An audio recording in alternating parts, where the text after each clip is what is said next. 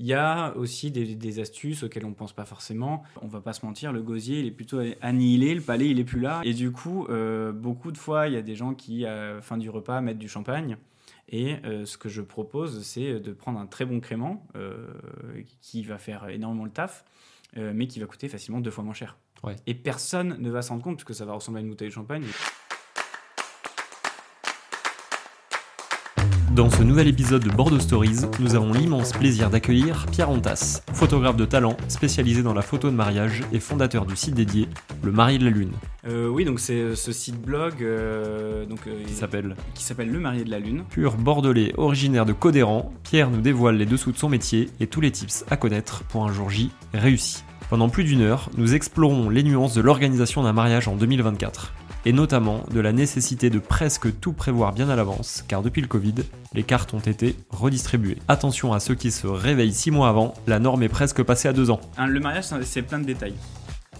Donc c'est pour ça que deux ans d'organisation, c'est pas, c'est pas trop mal. Au final. On évoque ensemble l'art de sélectionner les prestataires qui feront de ce jour une célébration inoubliable.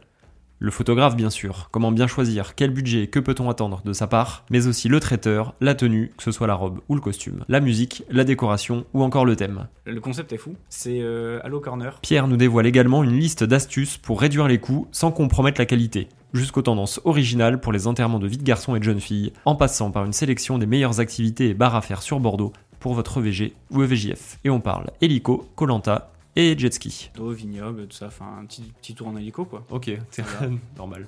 À l'américaine, mais en version Bordeaux, quoi. Pierre nous partage ses conseils pour une photographie de mariage réussie et vous suggère quelques idées pour transformer les séances photos de groupe en moments ludiques et mémorables et comment éviter les pièges des effets spéciaux qui promettent, euh, hélas, plus qu'ils ne livrent. Avec deux anecdotes qu'on ne vous souhaite pas de vivre. Et le marié, son fumigène a commencé à faire un bruit un peu bizarre. Enfin, où organiser son mariage quand on habite dans la région?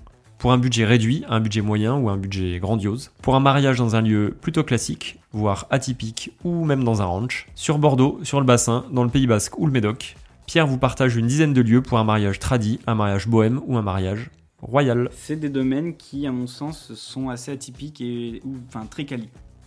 Le premier, Cet épisode est une invitation à découvrir le monde du mariage à Bordeaux sous un angle nouveau, à travers les yeux d'un professionnel passionné. Que vous soyez en plein dans les préparatifs de votre jour J ou simplement curieux de connaître l'envers du décor, préparez-vous à revivre votre mariage ou au contraire à accélérer votre demande. Alors, ajustez votre nœud papillon, votre voile ou votre queue de pie et rejoignez-nous pour une immersion dans l'art de célébrer l'amour à la bordelaise.